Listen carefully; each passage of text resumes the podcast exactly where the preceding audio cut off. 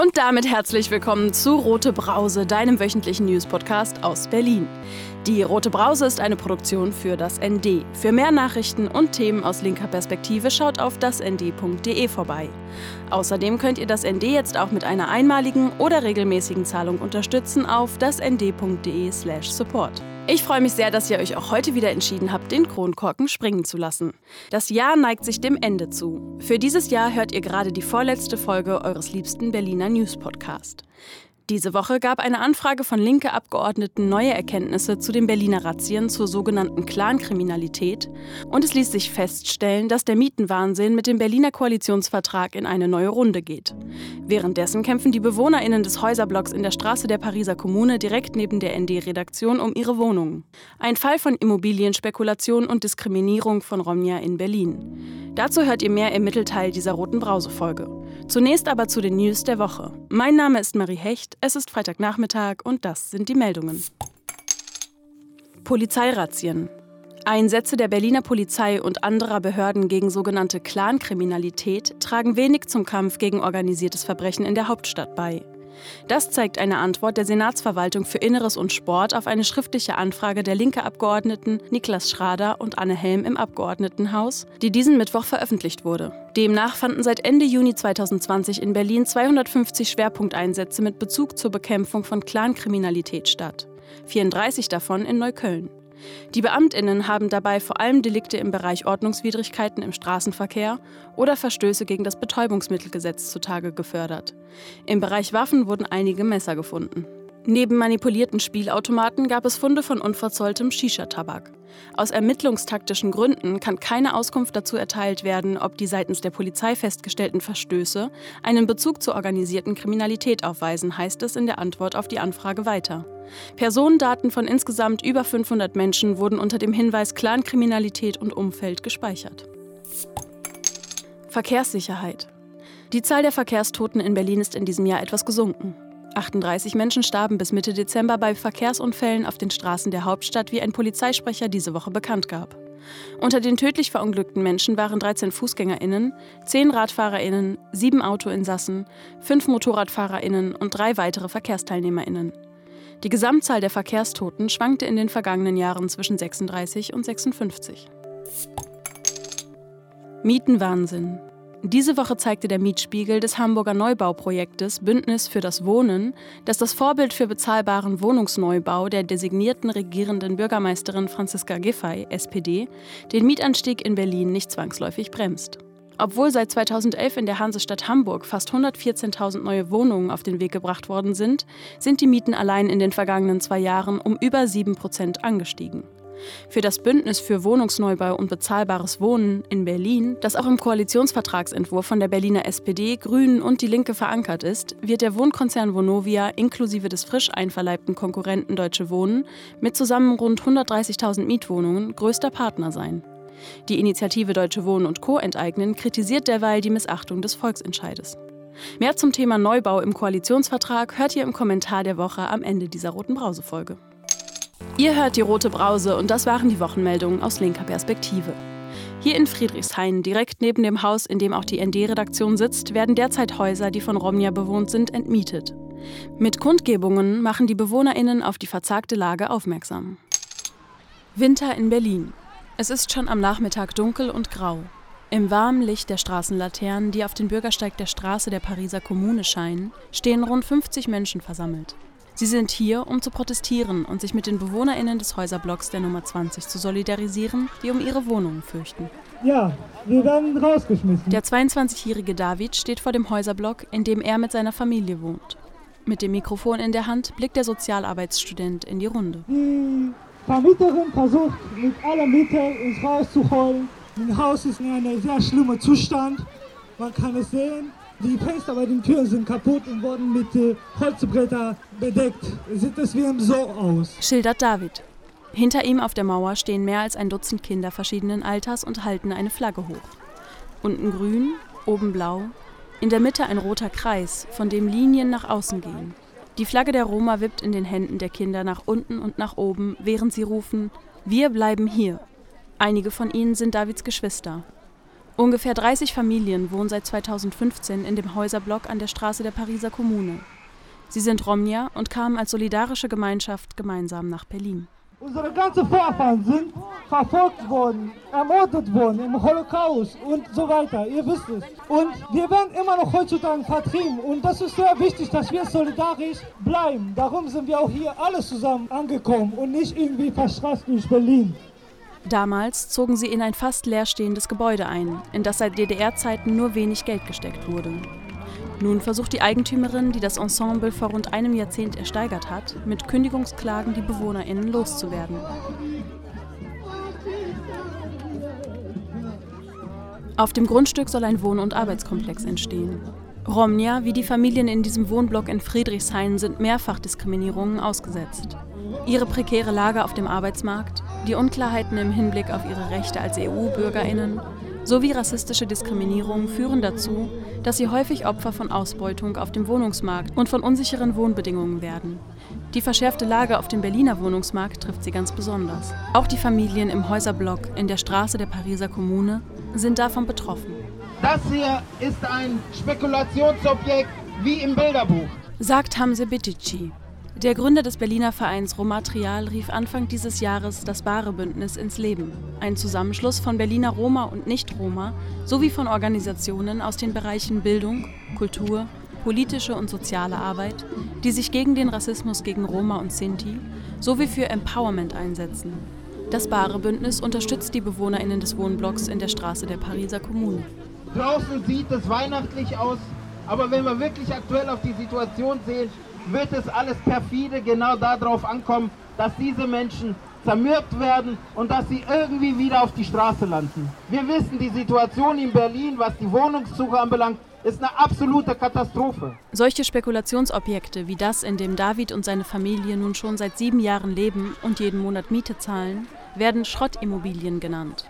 Eigentlich unbewohnbarer Wohnraum, der auf kriminelle Art und Weise an vulnerable Gruppen vermietet wird zu überhöhten Preisen, ohne Heizung, ohne warmes Wasser, oft verbunden mit Überbelegung.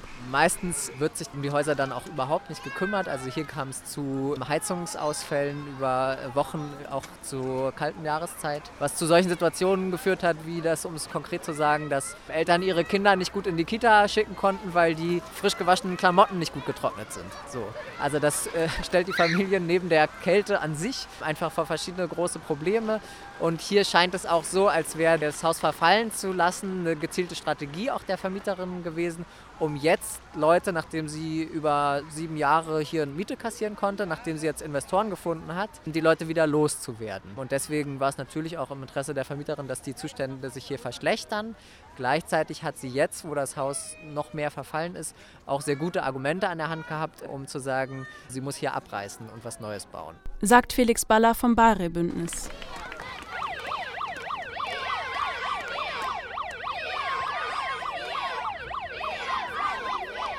Das Sozialplanverfahren sieht vor, dass die Familien in Umsetzungswohnungen unterkommen können. Doch die Familien sind in die sozialen Strukturen ihres Kiezes eingebunden. Insbesondere für die jüngeren Kinder wurden Kitaplätze im Wohnumfeld gefunden. Die Kinder und Jugendlichen profitieren von den sozialen Unterstützungsangeboten vor Ort, zum Beispiel durch den Verein Gangway. Sie fürchten, auf der Straße zu landen, nicht mehr in ihrem Kiez, nicht mehr in Berlin leben zu können und von anderen Familien getrennt zu werden. Wir fühlen uns als Bewohner, ich persönlich und meine Familie auch und die anderen Mitbewohner, wir fühlen uns im Stich gelassen. Wir fühlen uns ungesehen. Obwohl wir hier in Mitte Berlin sind, werden wir nicht beachtet und wird auf unsere Bedürfnisse gar nicht eingegangen oder auf unsere Interesse, warum wir hier nicht weg wollen zum Beispiel. Betont David auf der Kundgebung vor seinem Haus. Die Verträge für die Umsetzungswohnungen sind derweil auf drei Jahre befristet. Und die Richtlinien für die größeren Familien sind weit entfernt von ihrer Lebensrealität, meint Felix Baller. Deswegen haben wir schon seit längerem einfach große Sorge, dass in den Lösungsvorschlägen einige Familien, ich sag mal, durchrutschen könnten. Zum Beispiel gibt es einige Familien, die viele Kinder haben. Und da sind jetzt die landeseigenen Wohnungsunternehmen gefragt, Umsatzwohnungen zu stellen. Und das passiert auch zum Beispiel von der WBM in Friedrichshain auch schon. Gleichzeitig haben die ähm, landeseigenen schon länger Richtlinien, wie viele Zimmer für größere Familien zur Verfügung gestellt werden müssen. Das ist jetzt allerdings so, dass hier einige Familien sehr groß sind und die durch diese Regelung eigentlich grundsätzlich schon ausgeschlossen sind, weil es kaum Wohnungen in dieser Größe auch bei den Landeseigenen gibt. Deswegen braucht es da eine Regelung, die auch an die Lebensrealitäten der Familien hier angepasst ist, um den sozialen Auftrag, den die Landeseigenen ja auch haben, eben besonders vulnerable und benachteiligte Gruppen auf dem Wohnungsmarkt zu schützen, auch erfüllen zu können. Die BewohnerInnen, ihre UnterstützerInnen und die beteiligten Organisationen befürchten, dass es keine geeigneten Alternativwohnungen geben wird. Weiterhin beklagen sie, dass das bisherige Agieren der Vermieterin fürchten lässt, dass sie trotz Sozialplanverfahren kein ehrliches Interesse daran hat, die BewohnerInnen zu den alten Konditionen in den Neubau zurückziehen zu lassen. Diesen Leuten wird ganz vieles versprochen, aber wenn wir ehrlich sind, wissen wir ganz genau, die haben gar keine Chance. Sagt Hamze Bitici. Es wird gesagt, es wird hier saniert, dann dürft ihr natürlich wieder zurück. Die Kaltmiete, die sie jetzt schon bezahlen, ist mehr als kriminell. Wenn sie zurückkommen, könnt ihr euch vorstellen, ob das überhaupt noch getragen werden kann. Es gibt viele Familien, die hier mehr als nur eine Standard-Zwei-Kinder-Familie sind. Die werden hier in Berlin so gut wie gar keine Wohnung finden. Aber es gibt wenige, die sich mit diesen Familien solidarisieren und für deren Recht kämpfen. Was machen die jetzt, die Kinder? Wohin in dieser schwierigen Zeit? Reicht nicht, was uns jetzt alles diese Pandemie druckt? Fragt die Aktivistin Milena Ademovic, die auch im Bare-Bündnis für die Rechte der Roma kämpft und als Unterstützung zur Kundgebung gekommen ist. Mietschulden der BewohnerInnen gibt es nicht. Beschwerden bei der Polizei auch nicht. Die Besitzerin habe den Familien bis zu 3000 Euro geboten, um die Familien zum Ausziehen zu bewegen. Es heißt nicht, weil wir Minderheit sind und dass wir Roma keine unsere eigene Stadt haben, dass wir hier in Deutschland kommen und klauen und die Geschäfte zu machen, was immer die Presse über die Roma erzählen, sondern hier gibt es wirklich eine sehr große Kriminalität von den Wohnbesitzern. Das sollte Stadt ändern. Und Roma kommen von eigenen Ländern, weil die Schwierigkeiten und Problematik im eigenen Länder haben. Wir kommen in ein besseres Land, wo die bessere angeblich Zukunft für unsere Kinder gibt. Vertreibung.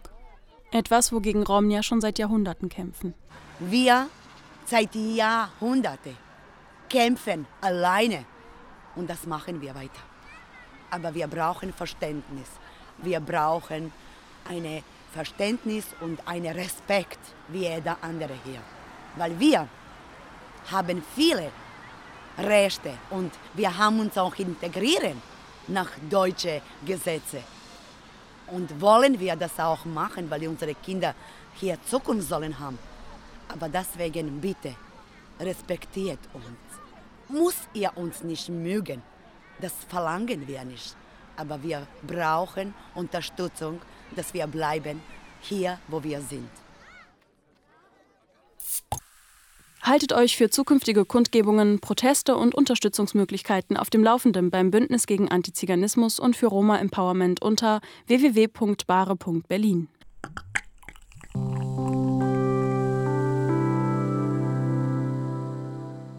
Die rote Brause kannst du jetzt übrigens auch trinken, dank freundlicher Unterstützung durch Ostmost.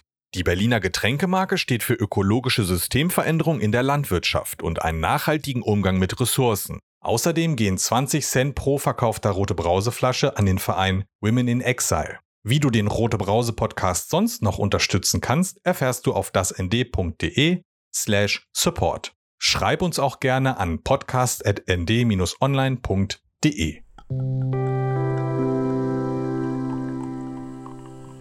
Und jetzt zum Kommentar der Woche. Der kommt wie immer direkt aus der Redaktion des ND. Diese Woche kommentiert Hauptstadtregion-Redakteur Rainer Rutz die sogenannten Erfolge eines Bündnisses für Wohnungsneubau. Enteignen, nicht rumkumpeln.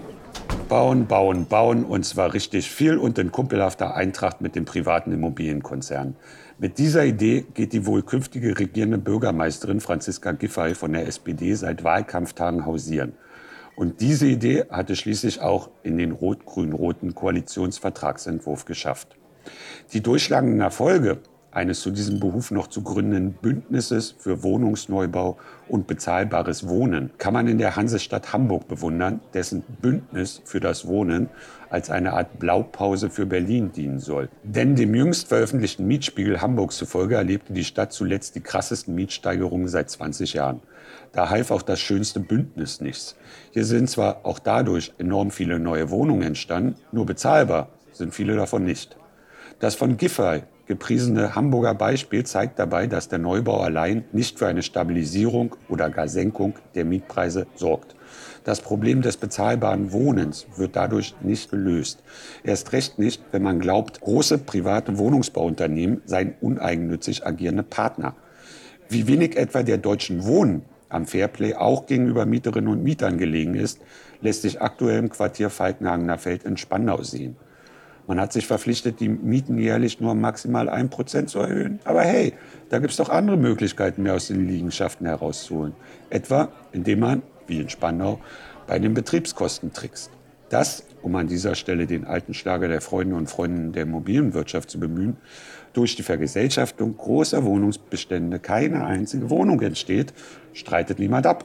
Durch eine Vergesellschaftung sollten aber eben solche Tricks wie in Spandau und anderswo der Vergangenheit angehören. Denn auch darum geht es bei der unverändert richtigen Forderung, Deutsche Wohnen und Co. enteignen. Das waren die sprudelig-spritzigen Brausen-News dieser Woche. Aus Berlin, aus linker Perspektive. Rote Brause, der News-Podcast des ND. Von und mit Marie Hecht. Jeden Freitagnachmittag. Aktuelle Meldungen findet ihr wie immer täglich im Blatt oder auf dasnd.de. Alle Folgen vom Rote Brause Podcast findet ihr überall da, wo es Podcasts gibt und unter dasnd.de slash rotebrause. Und nicht vergessen, abonnieren, informieren, weitersagen, austrinken. Folgt der Roten Brause auf Spotify oder abonniert sie im Apple Podcast. Und bitte hinterlasst uns bei iTunes unbedingt Bewertungen und eure Kommentare. Wenn ihr sonst noch etwas loswerden wollt, schreibt eine Mail an podcast.nd-online.de. Ich mache jetzt Feierabend. Prost!